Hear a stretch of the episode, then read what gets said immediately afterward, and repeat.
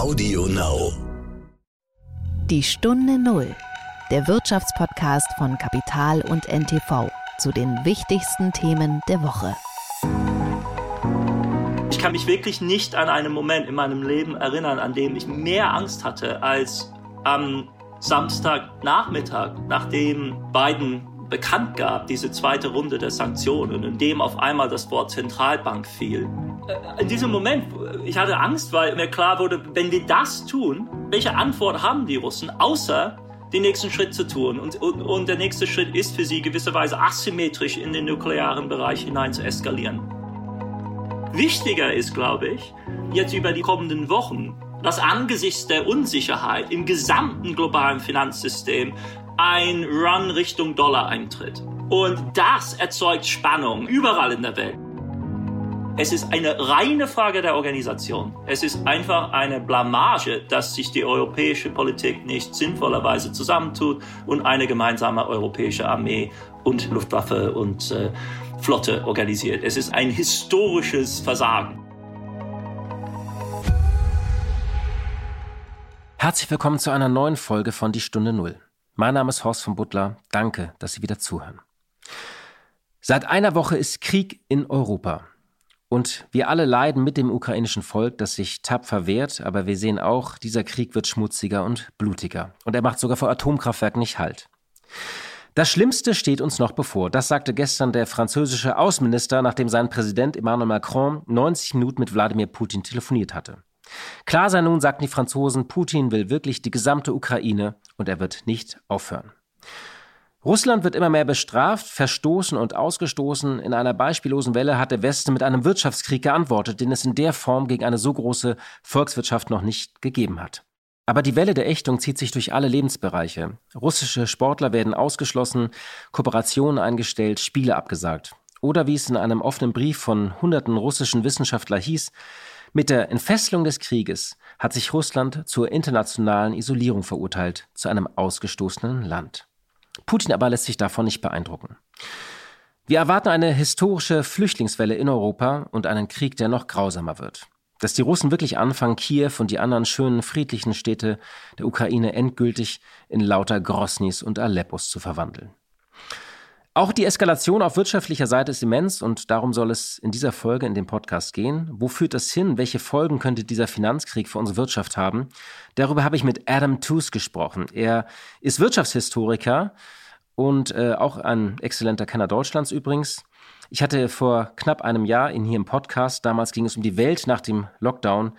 Nun geht es leider um Krieg in Europa. Das war die Woche.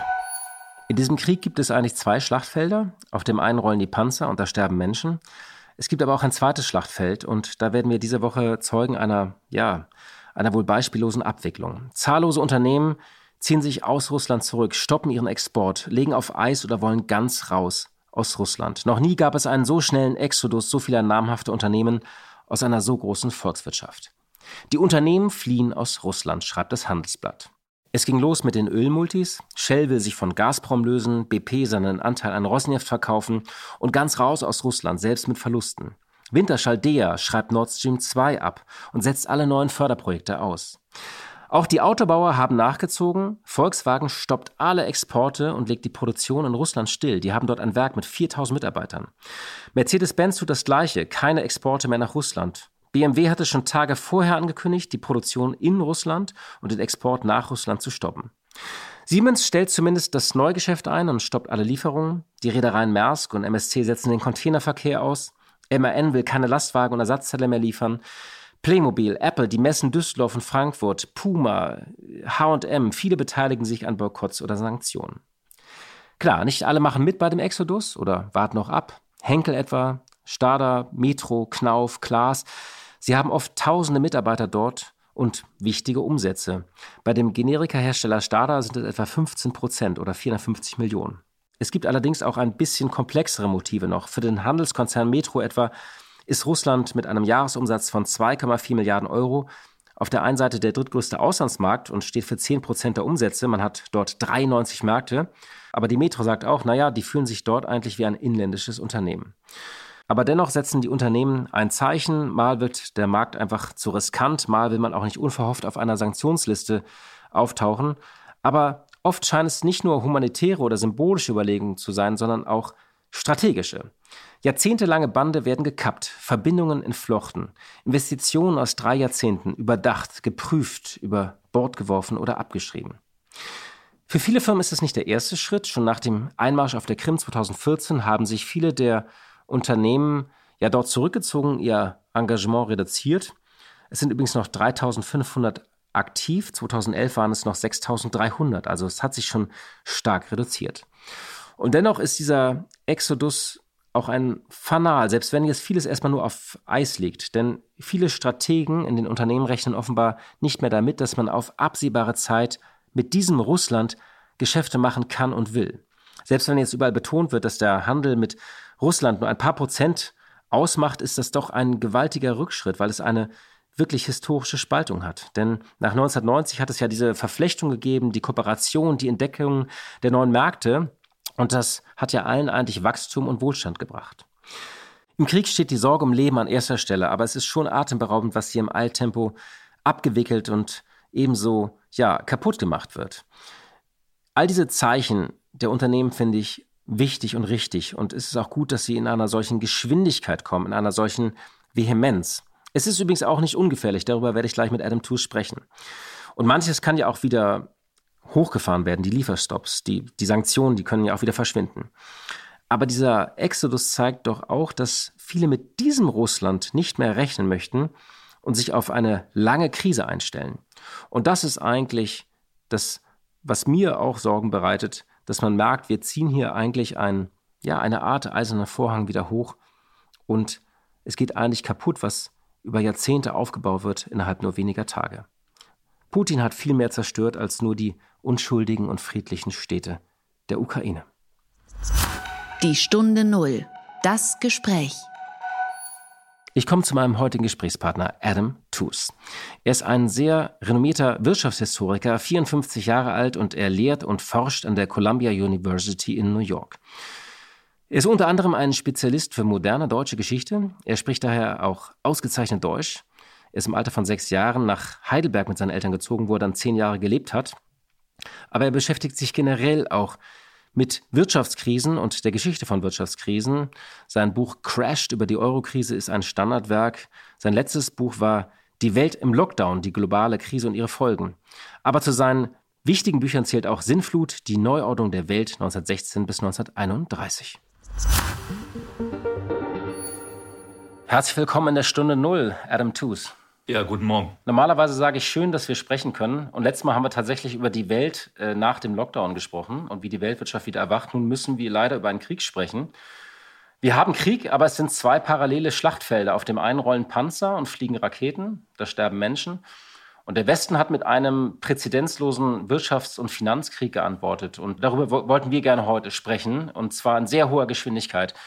Wie, haben, wie schauen Sie als, als Wirtschaftshistoriker ähm, auf diesen Finanzkrieg, der da seit einer Woche parallel tobt? Ja, wichtig ist mir den Begriff Krieg zu betonen, weil ähm, wir verwenden, glaube ich, zu oft den Begriff Sanktionen. Und das wäre eigentlich angebrachter in dem Fall, dem er sich, glaube ich, vorgestellt hatte, nämlich dass gewisserweise die russische Invasion rollt, aber auch dann ganz schnell abgewickelt ist. Und danach bestrafen wir Russland mit, mit unseren Sanktionsmitteln. Und stattdessen ergab sich in der Dramatik des ersten Kriegswochenendes etwas anderes, nämlich dass der Westen eingegriffen hat in den Krieg selbst, in den noch laufenden Kampf. Und zwar aus Seiten der Ukraine. Und, da, und das ist für mich eine, ist ein Bruch mit der, äh, ein präzedenzloser Bruch. Vor allem, weil es in diesem Fall ja eine Auseinandersetzung ist mit Russland. Man, man kommt in der Sanktionsdebatte zu leicht auf Vergleich mit Iran oder Venezuela. Und Russland gehört einfach in eine andere Kategorie, weil es eine Welt, also eine Weltmacht ist, eine Großmacht, vor allem eine Nuklearmacht. Und es sind diese beiden Kombinationen, also die Situation, dass, dass Ukraine, dass der Krieg tatsächlich noch brennt und, und Menschen sterben, wie Sie sagen, und auf der anderen Seite, dass, dass wir diese Sanktionen gegen die zweitgrößte Nuklearmacht verhängen, die, in die wir gewisserweise tatsächlich, mit dem Begriff meines Freundes Chris Clark kommt in den Sinne, schlafwanderisch hineingeschlitten sind. Also das ist ja, Das hätte man sich, glaube ich, in, in den Zeiten des klassischen Kalten Krieges vielleicht etwas anders überlegt. War für Sie das Historische die Geschwindigkeit, die Umfassendheit der Maßnahmen oder auch die, die neuen Maßnahmen, unter anderem gegen die Zentralbank, die verhängt wurden, die waren ja vorher auch nicht auf dem Tisch. Da war ja SWIFT und, und klassische Sanktionen. Äh, was war für Sie das, das Prägnanteste? Es ist die Zentralbankankündigung und das ist das Alpha und Omega der gesamten Geschichte. Alles andere, wie Sie sagen, war, ist ja im Grunde bekannt. Das diskutiert man schon seit der, der Krim-Annexion hin und zurück. Das ist auch das Instrumentarium, das man in gewisser Weise kennt.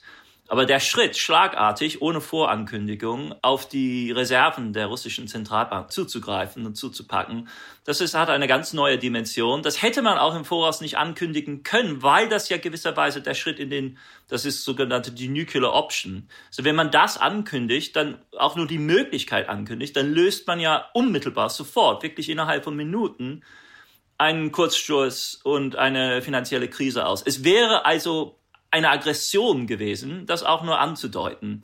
Und nur im Rahmen der Empörung, des brutalen Rechtsbruches, der, der Gewalt dieser Situation, denke ich, war es möglich, so schlagartig in so äh, erheblichem Maße auf die russische Wirtschaft einzuschlagen. Die Ergebnisse sind ja auch sehr unberechenbar. Das ist ja ein sehr grobes Mittel. Und man muss ja wirklich nur sagen, wir tun das und nichts ist heilig. Und das reicht dann am Montag gewisserweise die Sperrung aller Finanzmärkte in Russland zu erzwingen, weil wirklich niemand mehr kalkulieren kann, welche Werte noch bestehen unter diesen Bedingungen. Es ist klar, dass irgendwelche Realwerte noch in der russischen Wirtschaft stecken, aber mittlerweile ist Gazprom, der Kurs ist ja auf einige Pfennig gefallen, eine, einige Cent gefallen. Und ähm, ja, das ist wirklich eine Form der totalen Kriegserklärung gewisserweise. Wie gefährlich ist denn die aktuelle Situation? Ich halte die Situation im Moment für extrem gefährlich und extrem unüberschaubar, unberechenbar. Das ist nicht der Kalte Krieg, an den wir gewöhnt waren. Mary Sorotti, meine Kollegin, die, die wunderbare Historikerin des Kalten Krieges, hat neulich im New York Times diese Idee vertreten, dass gewisserweise nicht der alte Kalte Krieg ist, sondern noch schlimmer, weil eben so unberechenbar. Und ich kann mir mich wirklich nicht an einen Moment in meinem Leben erinnern, an dem ich mehr Angst hatte als am Samstagnachmittag, nachdem Biden bekannt gab, diese zweite Runde der Sanktionen, in dem auf einmal das Wort Zentralbank fiel.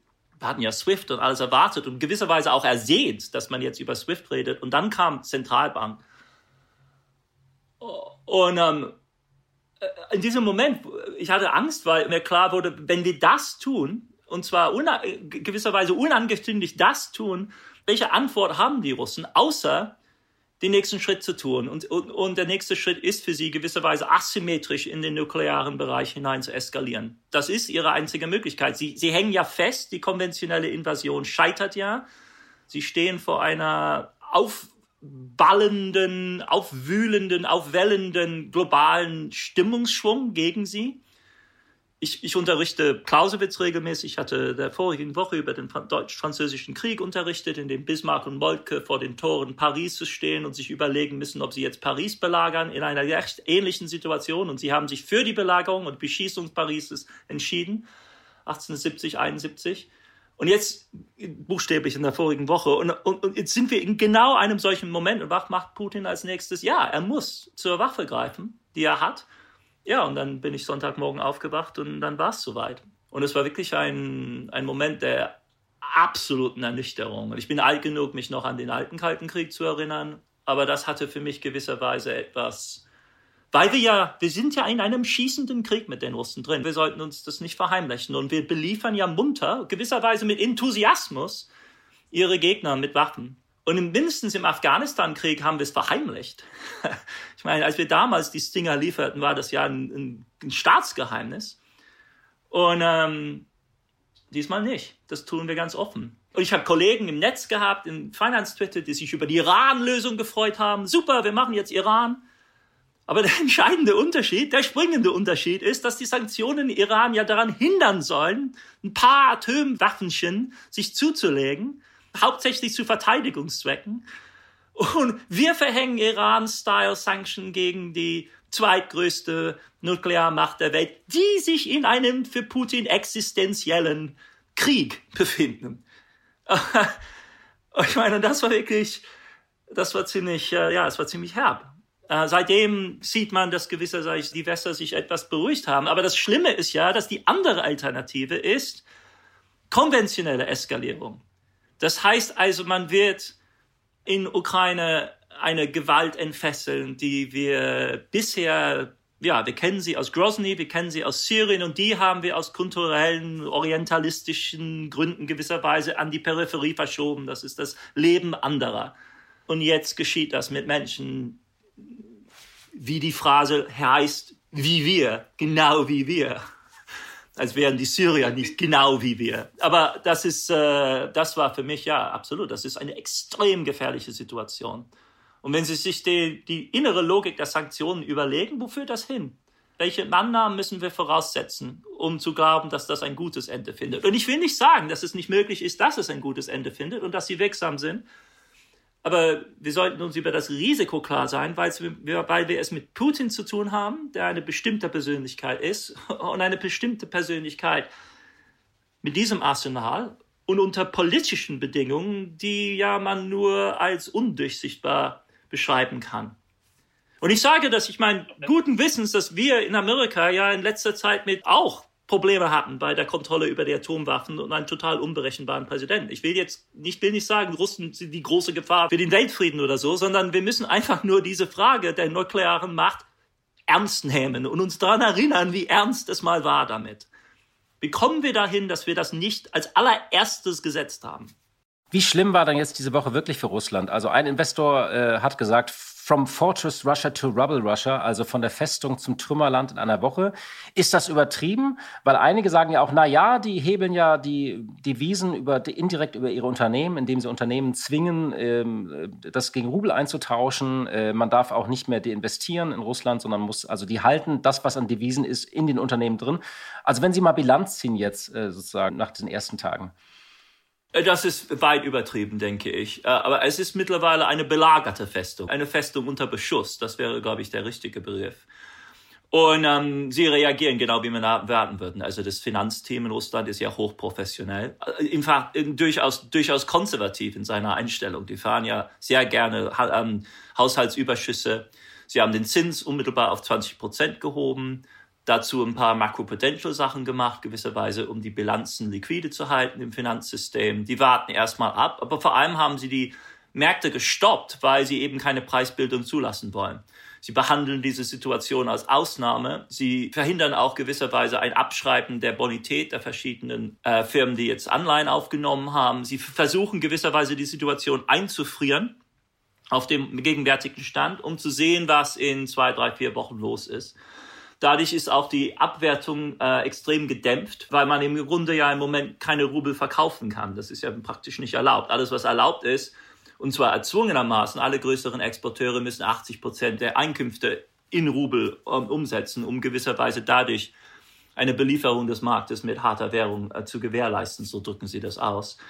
Nee, das ist eine Festung äh, jetzt unter Beschuss und ähm, die realwirtschaftlichen Folgen, die Verunsicherung, die, der Absturz in der, in der Investition, die Inflationseffekte beim Konsum, das wird sich im folgenden Quartal einstellen. Bis Ende des Jahres rechnet man mit einem zweistelligen Bruttosozialproduktverlust. Das ist auch aufgrund der iranischen Erfahrung plausibel.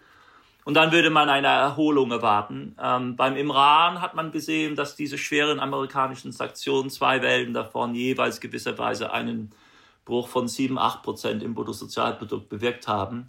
Aber nicht Kollaps, sondern gewisserweise ein Schock nach unten, von dem sich dann die Wirtschaft langsam erholt. Und natürlich ist die Wachstumsrate erheblich beeinträchtigt durch diesen Schock, sodass man gewisserweise eine nachhaltige Wirkung dadurch erzeugt.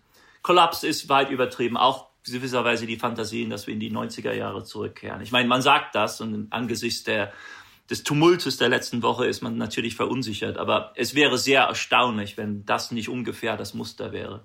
Okay, also man ist unter Beschuss, aber wir sind weit von 1998 entfernt. Das war die große Finanzkrise in, in Russland.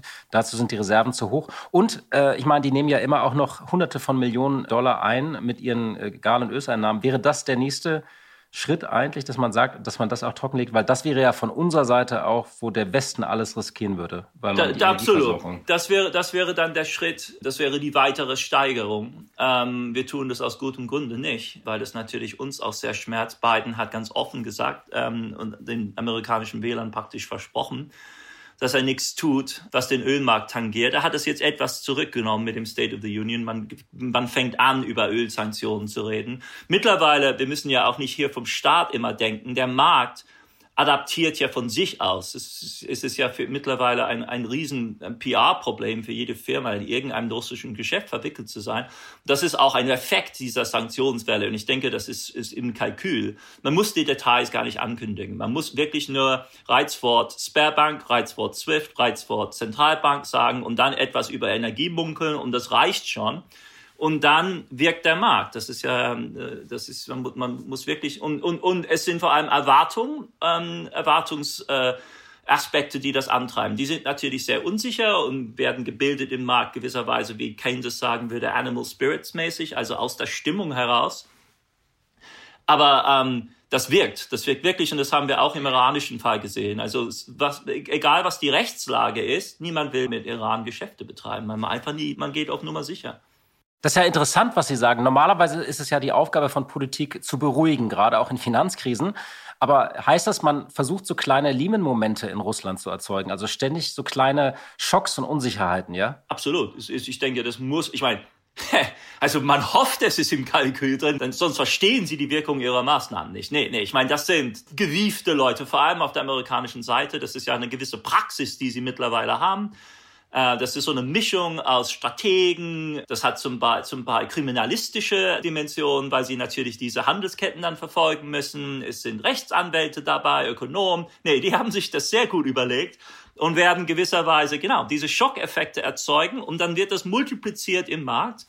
Und das hat dann auch zwei verschiedene Zeitebenen. Der, der, der Markteffekt ist, ich meine, vorwegnehmend geradezu. Ja, wir hätte ja im Markt eigentlich schon letzte Woche gerne darauf reagiert. Jetzt wissen wir es. Jetzt müssen wir überkompensieren. Und dann wird nachträglich im langen, zähen Kampf dann über die folgenden Monate gewisserweise alles ausgearbeitet. Und das ist ja so eine Verhandlungssache auch im Iran gewesen dass gewisserweise auch bei den Energieausfuhren, ich meine, im Iran war es ja, gibt es ja diese General License 8, das ist so eine Ausnahmeregelung. Und innerhalb dieses Rahmens rechtlicher Art hat man dann gewisserweise mit den Abnehmern des iranischen Öls ausverhandelt, dass sie zwar kaufen können, aber jede in jedem Quartal weniger. Das heißt, es wird langsam nach unten geschoben. Und das ist auch ein Ankündigungseffekt an Iran. Also gewisserweise eine Drohung. Äh, ja, also in diesem Monat so viel Schmerzen, aber es kommt noch schlimmer und unberechenbar. Also das sind ein bisschen wie bei der Zentralbank eben. Also diese, diese Ankündigungseffekte werden alle mitgedacht. Nun ist die Isolierung der elf größten Volkswirtschaft der, der Erde, das hat Folgen äh, für alle, ähm, auch wenn Russland jetzt äh, nicht so groß ist wie andere Länder, kurzfristig und langfristig. Ich würde das gerne noch mal so Stück für Stück mit äh, Ihnen durchgehen. Also kurzfristig erstmal die Rohstoffe. Wir haben einen, einen, einen Schock auf den Rohstoffmärkten. Gas, Öl, das sehen wir in den Preisen, aber auch Nickel, Aluminium, Palladium, auch wichtige Rohstoffe für andere Industrien, was vorher ohnehin schon knapp war. Das bedeutet ja bei angespannten Lieferketten erstmal höhere Preise, vielleicht auch höhere Inflation. Was sind da so Ihre Erwartungen? Wie schauen Sie auf diese unmittelbaren Folgen? Ja, das ist gewisserweise die Angebotsseite der Geschichte. Also was bietet die russische Wirtschaft der Welt an Angebot? Und ähm, ja, wir erwarten eine handfeste Supply-Side getriebene Inflation. Das sehen wir jetzt in allen Märkten, in allen Warenmärkten. Ähm, Sie sehen das bei Öl und, und Gas sowieso. Und ähm, mittlerweile auch ähm, bei Weizen, bei Mais. Ähm, wir werden das bei Sonnenblumenöl sehen. Ukraine und Russland sind ja für 80 Prozent äh, dieses Marktes zuständig an Export. Und das wird, das wird erhebliche Effekte haben, vor allem für die ärmeren Abnehmer. Ich meine, das sind zum Ukraine vor allem ist ein Billiglieferant von Weizen und sehr gerne äh, also seine Kunden äh, inkludieren, was weiß ich, Lebanon zum Beispiel. Ägypten ist natürlich der allergrößte äh, Abnehmer von Weizen. Und ähm, da, ich meine, sie haben längerfristige Verträge zum Teil, aber ähm, wenn bis zum Sommer äh, keine Lösung der Situation erreicht ist, dann erwartet man, glaube ich, in der nächsten Ernteperiode eine wirklich Verengung. Ob es wirklich zu gewisserweise ähm, äh, Notständen kommt, ist natürlich eine andere Frage. Das kann alles notfalls ausgeglichen werden. Aber der unmittelbare Preiseffekt ist schon da. Wiederum eine, Vorweg, eine Sache der Vorwegnahme. Man muss ja nur das Risiko in die falsche Richtung verschieben für die nächste Erntesaison und das verschiebt bereits jetzt alle Preise. Ja, das ist interessant. Ich hatte auch die Hinweisschilder von Bäckereien im Libanon gesehen, die sagen, sie dürften weiter russischen Weizen kaufen. Da lernt man mal, äh, wie verflochten die Weltwirtschaft Und die haben ist. das schneller gemerkt als alle anderen. Die General License Sex ist das, glaube ich, ist wohl für alle Bäckereien in Libanon ein Begriff. Den haben wir uns allererst erarbeiten müssen in den Stunden nach der beiden Ankündigung. Ja, ja, die hatten am Montag Panik und dann hat jemand gemeint, nee, GL, GL6, we're fine.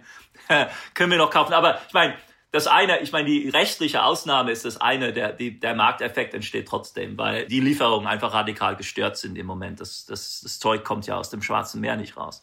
Eine zweite Folge ist das Finanzsystem als solches. Ähm, da sagen einige, naja, diese Folgen bleiben auf Russland beschränkt. Einfach, die werden eine, eine große Finanzkrise erleben. Andere sagen, naja, das könnte sich schon ausweiten mit Folgen auch einer Finanzkrise in anderen Märkten, bei Schieflagen von Banken. Wie, wie schauen Sie da drauf? Was erwarten Sie da? Ja, der konzeptionelle Punkt hier ist interessant, in dem Sinne, dass man diese, sagen wir mal, 300 Milliarden an Währungsreserven Russlands im, im Europabereich ja tendenziell gewisserweise als passiv betrachtet. Die liegen irgendwie auf Halde irgendwo. Und jetzt haben wir die Warenlager zugemacht und jetzt können sie da nicht zugreifen. Aber das ist ja, so funktioniert das Finanzsystem ja nicht. Das ist ja ein Guthaben der Russen, also ein Asset.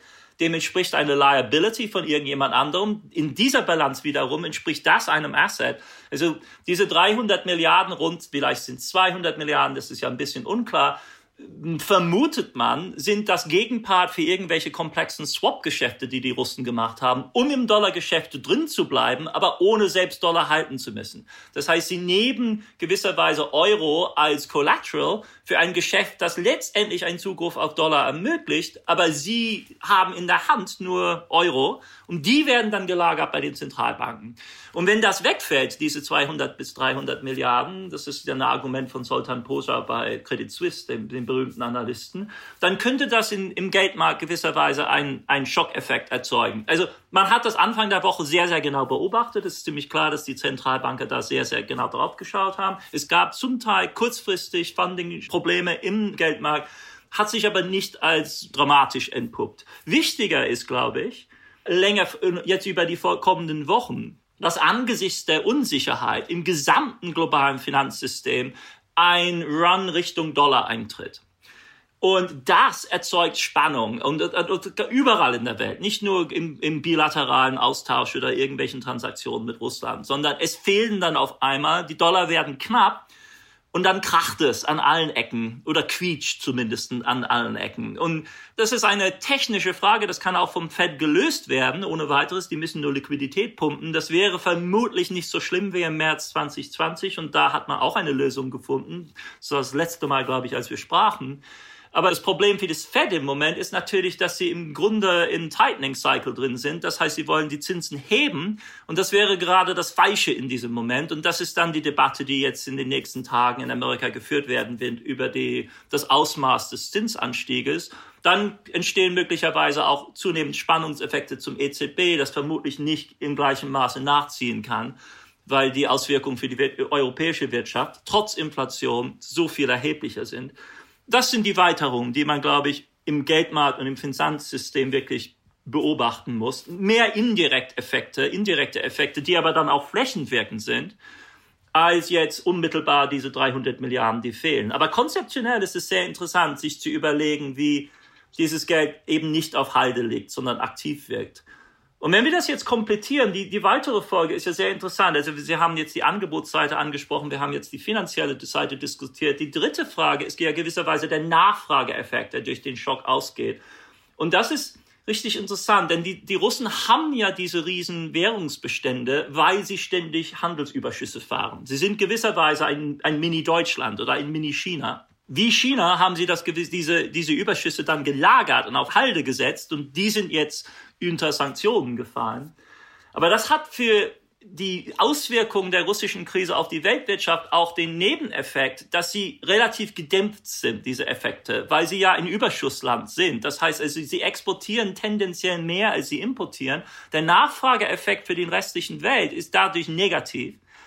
Und wenn also die russische Wirtschaft schrumpft, ist das äh, für die Weltwirtschaft im Grunde ja möglicherweise zweideutig in seinem Effekt. Es ist nicht offensichtlich, dass wenn man Russland ausschneidet aus der Wirtschaft, zum Beispiel, dass, ähm, dass dadurch ein negativer Effekt eintritt. Für Bulgarien zum Beispiel. Auf der Angebotsseite fehlen ihnen auf einmal das Gas, aber in, in der volkswirtschaftlichen Bilanz steht ein Negativum von rund einer Milliarde, Milliarde Euro drin, was für eine Volkswirtschaft von Bulgariens Größe nicht unwesentlich ist, weil sie viel mehr äh, importieren aus Russland, als dass sie nach Russland exportieren.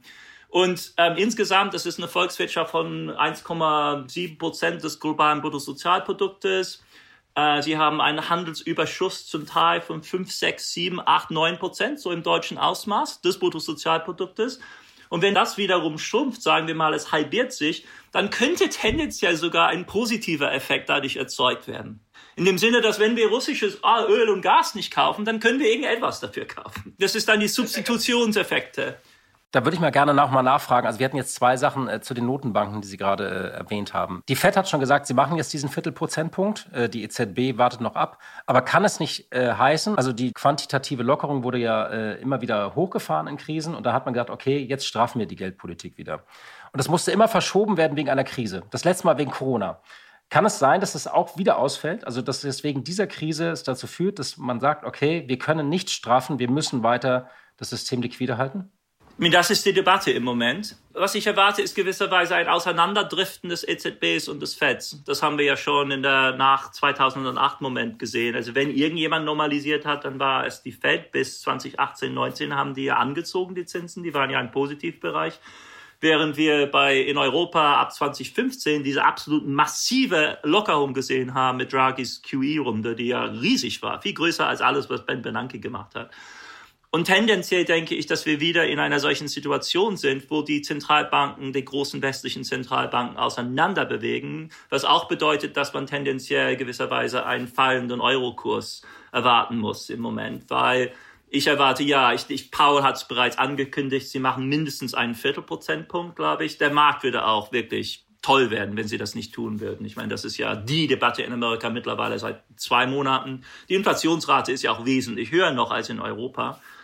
Und ähm, aber ein Viertelprozentpunkt ist ja weniger, als man erwartet. Also vor, vor einem Monat hätte man gesagt, ein halber Punkt ist baked in gewisserweise. Das kommt jetzt nicht.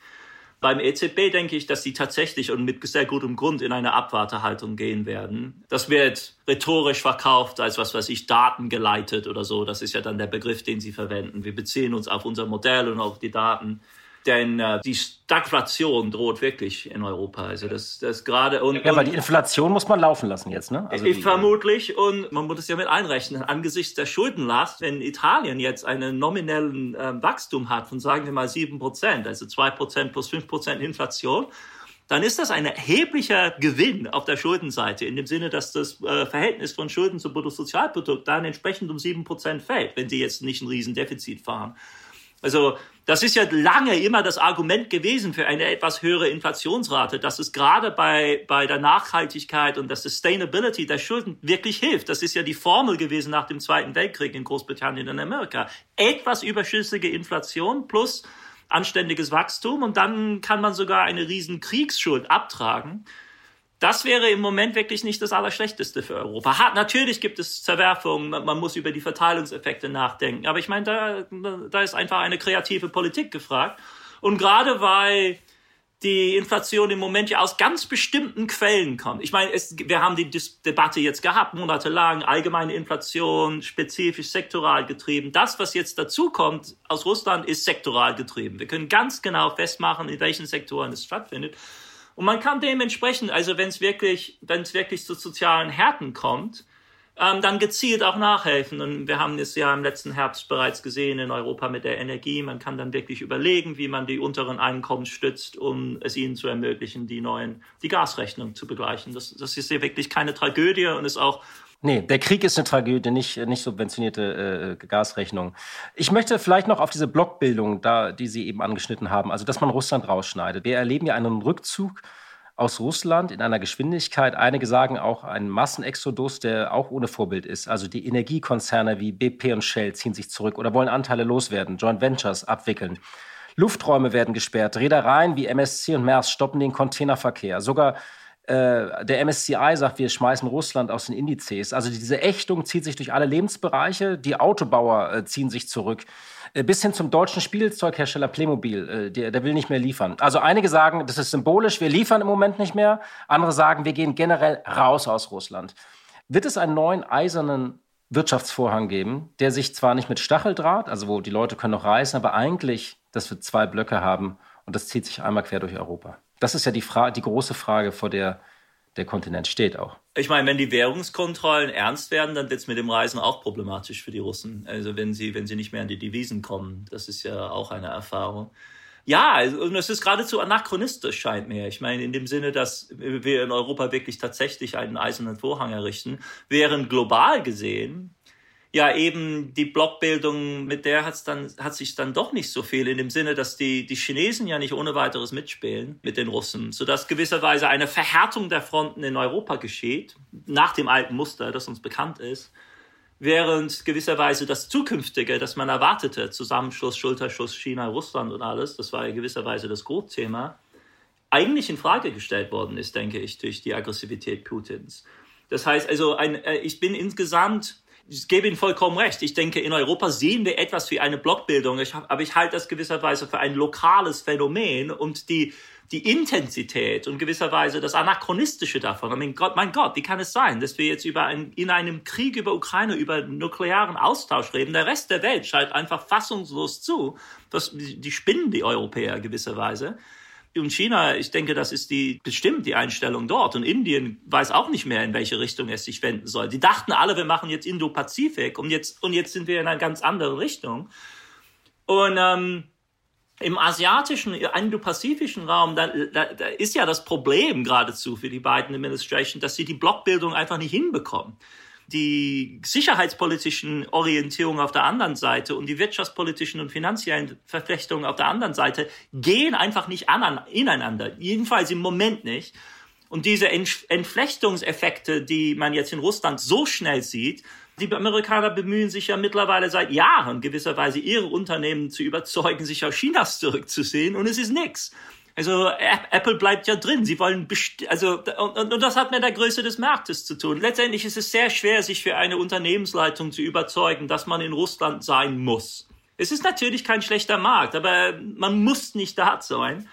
Also man geht lieber raus, bevor man Stress hat. Ja, genau. Während bei China es ist eine existenzielle Frage, ob man in China drin ist. Das ist bestimmend für die gesamte Zukunft eines global operierenden Unternehmens, wie man sich zu China verhält. Und das ist gewisserweise das Anachronistische, das jetzt ausgespielt wird in der Ukraine. Ich meine, und ich rede da, ich, ich will in keiner Weise gewisserweise die Dramatik um die Gewalt und um, die Kriminalität des Krieges und äh, damit äh, verniedlichen, sondern aber es, es hat etwas passt irgendwie nicht. In, und ich meine das jetzt nicht nur mental und wir haben uns natürlich viele Vorwürfe zu machen in dem Sinne, in dem wir nicht vorbereitet waren auf diesen Krieg. Aber aus gutem Grund, denn die Entwicklung der Weltwirtschaft, der, der Machtstrukturen der Welt deutet ja im Grunde in eine andere Richtung. Es war ja nicht umsonst, dass wir dachten, nee, er kann nicht so blöd sein, das kann doch nicht wahr sein, er, er macht es doch nicht. Drohgebärde wie leicht, das ist ja ein altes Problem, versteht man ja. Man muss ja nicht Putin versteht sein, um das zu verstehen, dass hier das Problem ist. Aber mit diesem Krieg ist es ja praktisch unmöglich. Das sieht man auch in der russischen Elite. Also Leute, die wirklich mit dabei waren mit dem Regime, geben jetzt ganz offene Interviews, in dem sie sagen, also gestern jemand von einer, eines der Sicherheitsthinktanks, der es so formulierte, mein, und er, er war natürlich fassungslos, aber er formulierte es, meine Logik überschneidet sich offensichtlich nicht mit der Logik des russischen Regimes. Ich meine, das war seine Formulierung. Also wir sind da, wir kommen da nicht, äh, äh, ja, äh, da, da gehen Welten auseinander. Ich würde gerne zu Deutschland mal nachfragen, weil Sie haben gerade Deutschland erwähnt. Sie kennen Deutschland gut. Sie haben ja Ihre Kindheit hier äh, verbracht.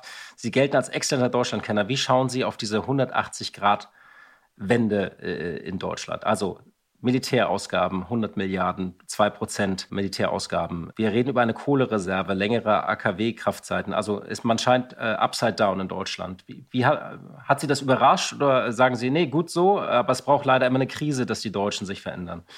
Tendenziell die, die letzte Interpretation. Es wäre natürlich besser gewesen, man hätte sich das schon längst überlegt. Es ist ja nicht keine, sind ja im Grunde keine Neuigkeiten, die hier zur Debatte stehen. Ich bin nicht Befürworter einer massiven Steigerung der Rüstungsausgaben. Wir, wir brauchen das nicht. Ähm, Europa gibt bereits jetzt, also die mehr, also die nicht-amerikanischen NATO-Mitglieder geben bereits jetzt wesentlich mehr für die Rüstung aus als Russland, selbst wenn man Kaufkraftparitäten ansetzt und die russischen Ausgaben dadurch potenziert. Es ist eine reine Frage der Organisation. Es ist einfach eine Blamage, dass sich die europäische Politik nicht sinnvollerweise zusammentut und eine gemeinsame europäische Armee und äh, Luftwaffe und äh, Flotte organisiert. Es ist ein historisches Versagen. Kommt das jetzt vielleicht? Sollte es jetzt. Und es interessiert mich viel mehr als jetzt die nationale Anstrengung Deutschlands. Denn dadurch potenziert man wirklich. Dadurch kommt man ganz schnell auf eine Weltmacht im militärischen Sinne. Man wäre buchstäblich die Nummer drei weltweit. Und das würde ich befürworten. Und das kriegt man für die heutigen Ausgaben. Man muss ja wirklich nichts dazu tun. Und schön und gut, okay, Deutschland hat wirklich Nachholbedarf legen wir 100 Milliarden drauf zu den 50 oder wie viele es sind. Ist ja nicht schlimm und es ist auch makroökonomisch keine Größe eigentlich. Es ist ja ein Klacks im Vergleich zum Bruttosozialprodukt. Die Probleme werden auf der Lieferantenseite sein, die Engpässe, man wird dieses Geld gar nicht schlucken können, so viel kommt. Aber die wirkliche Frage ist, kann man sich politisch organisieren? Im weiteren Sinne beeindruckt mich die deutsche Demokratie schon wieder. Ich fand äh, die Bereitschaft, gewisserweise auch Fehler anzuerkennen, zu sagen, okay, es ist ein bisschen wie Keynes, you know, what you do when you're presented with evidence? You change your mind. Man hat seine Meinung geändert. Das, das tun sinnvolle Leute unter veränderten Bedingungen. Es gab gute Gründe für die, die Haltung davor. Sie haben sich jetzt als falsch entpuppt oder jedenfalls nicht den Bedingungen entsprechend und man ändert seine Meinung und es ist einem nicht peinlich und man tut es in sinnvoller Weise und entschuldigt sich gewisserweise auch äh, im Zuge dieser Debatte und stellt sich der Welt und sagt, okay, ja, wir müssen uns ändern. Und dann bin ich auch beeindruckt von dem Zusammenspiel der Ampelkoalition. Die machen das richtig gut. Äh, die Arbeitsteilung zwischen den Ministern, dass Scholz gewisserweise die große Rede hält und, und Baerbock vertritt Deutschland, glaube ich, nach außen wirklich in exzellenter, moderner, zeitgemäßer Form. Das ist ja kein Gehabe, sondern wirklich eine smarte Frau, die einfach mit einer sehr schwierigen Situation umzugehen versucht. Sehr nicht nur sympathisch, sondern einfach nur einnehmend. Wir sind gewisserweise alle in ihrer Situation.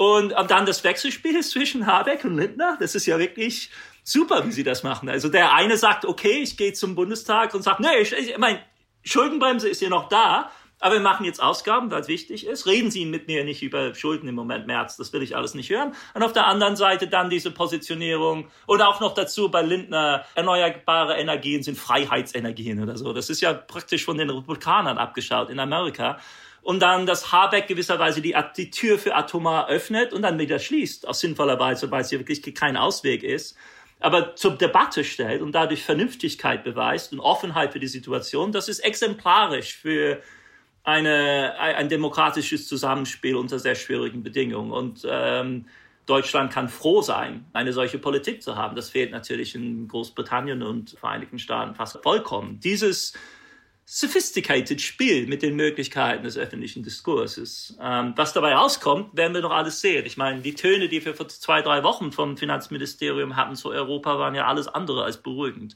Wir sind ja wieder bei der alten Mehr, Maastricht, 60, 30, 3 Prozent. Das wurde ja von Herr Feld ähm, sehr stark und sehr klar betont und äh, rechtlich verankert. Realistisch sind 60 und 3 Prozent Wahl mit, der, mit dem Vertrag, da können wir nichts rütteln. Deshalb realistisch von einem Volkswert. Das, äh, Aber es ist wahrscheinlich alles auf dem Tisch jetzt. Also ähm, es ist muss ein man schöner hoffen. Kommentar. In der, in der, FAZ war ein schöner Kommentar, dass, das, äh, dass der Koalitionsvertrag eigentlich schon ins Antiquariat gehört. Ja. Also viele, vieles, was da drin steht, was überholt ist. Aber ich möchte gerne noch mal äh, so ein bisschen auf das große Bild kommen. Deutschland, hatten Sie gesagt, ähm, eigentlich sollte dieses Jahr ja eine, ein, ein Jahr werden der weiteren Erholung der Weltwirtschaft. Nun sagen einige, na ja, äh, dieser Krieg ist ja Welt, also für die Weltwirtschaft ähm, ist es ein regionaler Konflikt, auch wenn er sehr furchtbar ist und sehr symbolisch ist und die Welt an der Seite von der Ukraine ist. Aber können wir uns diese Erholung jetzt wirklich abschminken und müssen die auf 2023 vertagen oder sagen Sie, nein, äh, 2022 ist jetzt nicht irgendwie verloren? Ja, ich, ich, das hielt sich für sehr übertrieben, dass man jetzt das Jahr abschreibt. Ich meine, Europa und dieser Teil von Europa, der am schwersten behandelt wird, macht einen sehr kleinen Teil der Weltwirtschaft aus der Effekt für die Weltwirtschaft wird über Ölpreise und Warenpreise äh, erzeugt werden, über, über Rohstoffpreise und Lebensmittelpreise. Und das wird für die gesamte Weltwirtschaft einen Effekt erzeugen. Aber viele sind natürlich Lieferanten. Ich meine, ähm, die Ölproduzenten weltweit, denen wird es prächtig gehen. Ditto Gasproduzenten. Brasilien wird sich auch über die hohen Commodity Prices freuen.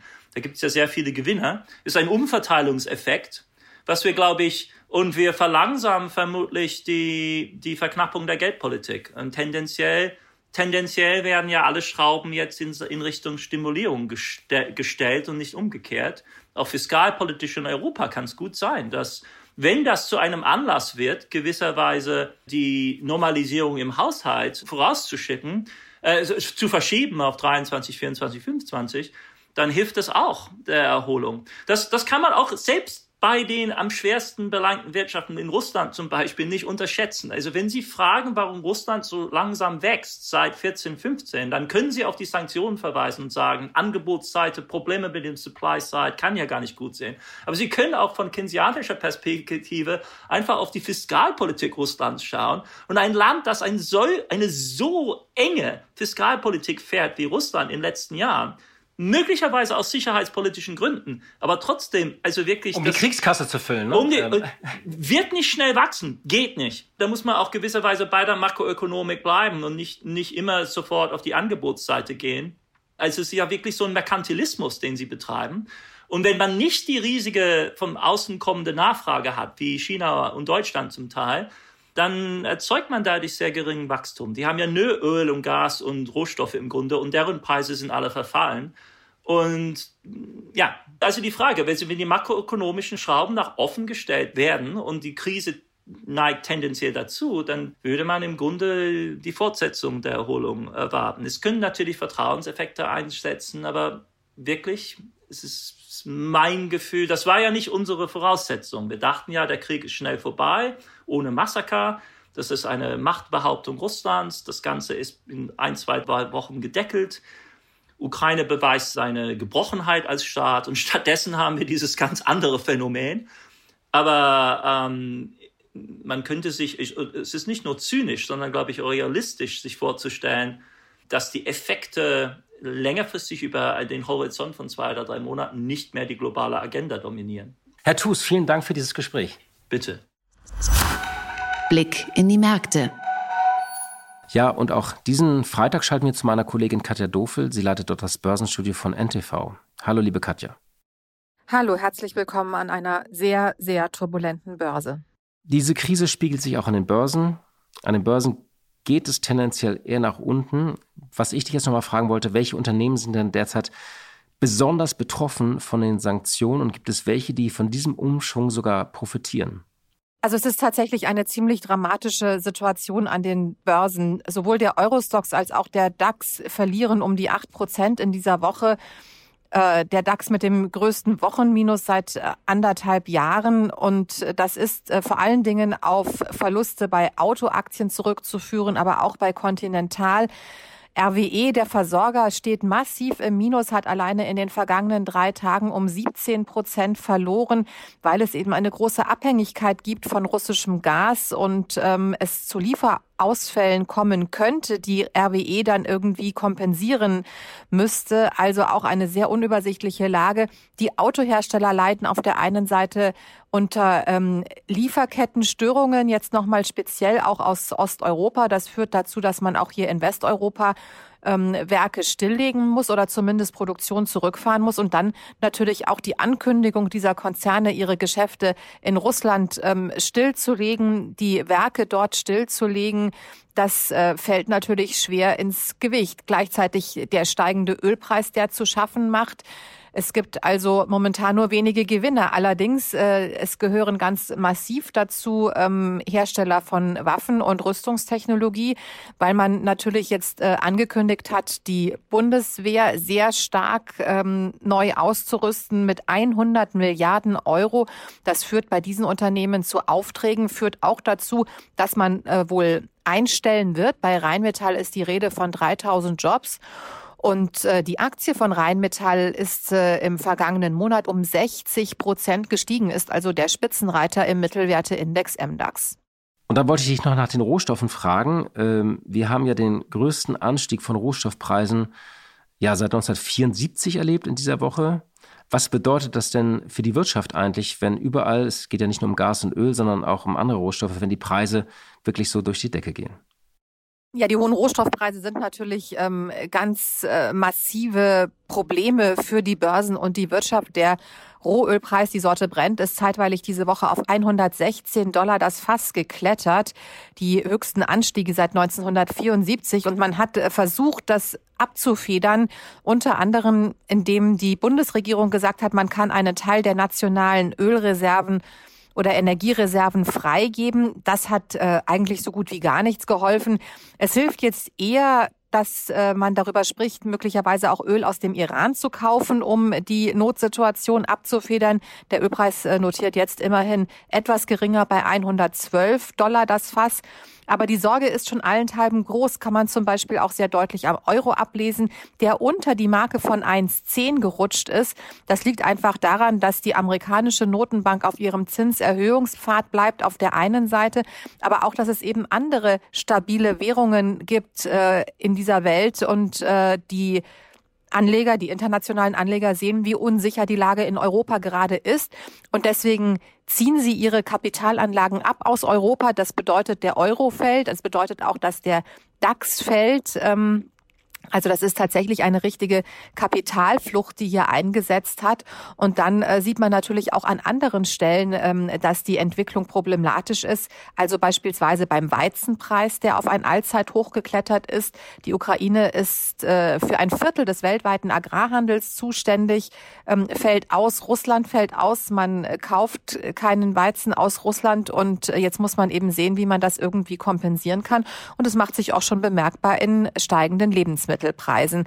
Das wird die Wirtschaft natürlich auch äh, belasten auf längere Zeit und wird dazu führen, dass hier die Gewinne der Unternehmen niedriger ausfallen und entsprechend die Börse schwach notiert. Vielen Dank, liebe Katja, für diese Einschätzung. Ja, herzliche Grüße nach Berlin und ähm, irgendwie, ähm, so wie das möglich ist, ein erholsames Wochenende in diesen schwierigen Zeiten. Liebe Hörerinnen und liebe Hörer, das war's für heute. Die zweite Folge, bei der wir uns mit diesem Krieg beschäftigen mussten. Und ich wünsche Ihnen trotz allem ein schönes Wochenende. Und wir hören uns hoffentlich am kommenden Freitag wieder. Machen Sie es gut. Die Stunde Null, der Wirtschaftspodcast von Kapital und NTV zu den wichtigsten Themen der Woche.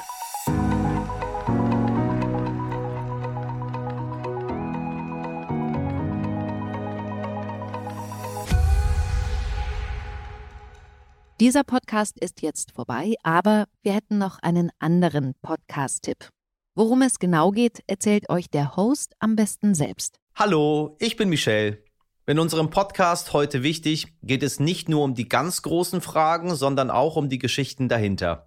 Es geht um Hintergrundwissen und wirkliche Erkenntnisse. Dazu spreche ich mit handverlesenen Journalistinnen, mit Spitzenpolitikerinnen und auch mal mit meinem Opa. Wir wollen, dass ihr fundiert und informiert in den Tag startet. Hört doch mal rein, heute wichtig, auf Audio Now und überall, wo es Podcasts gibt. Audio Now.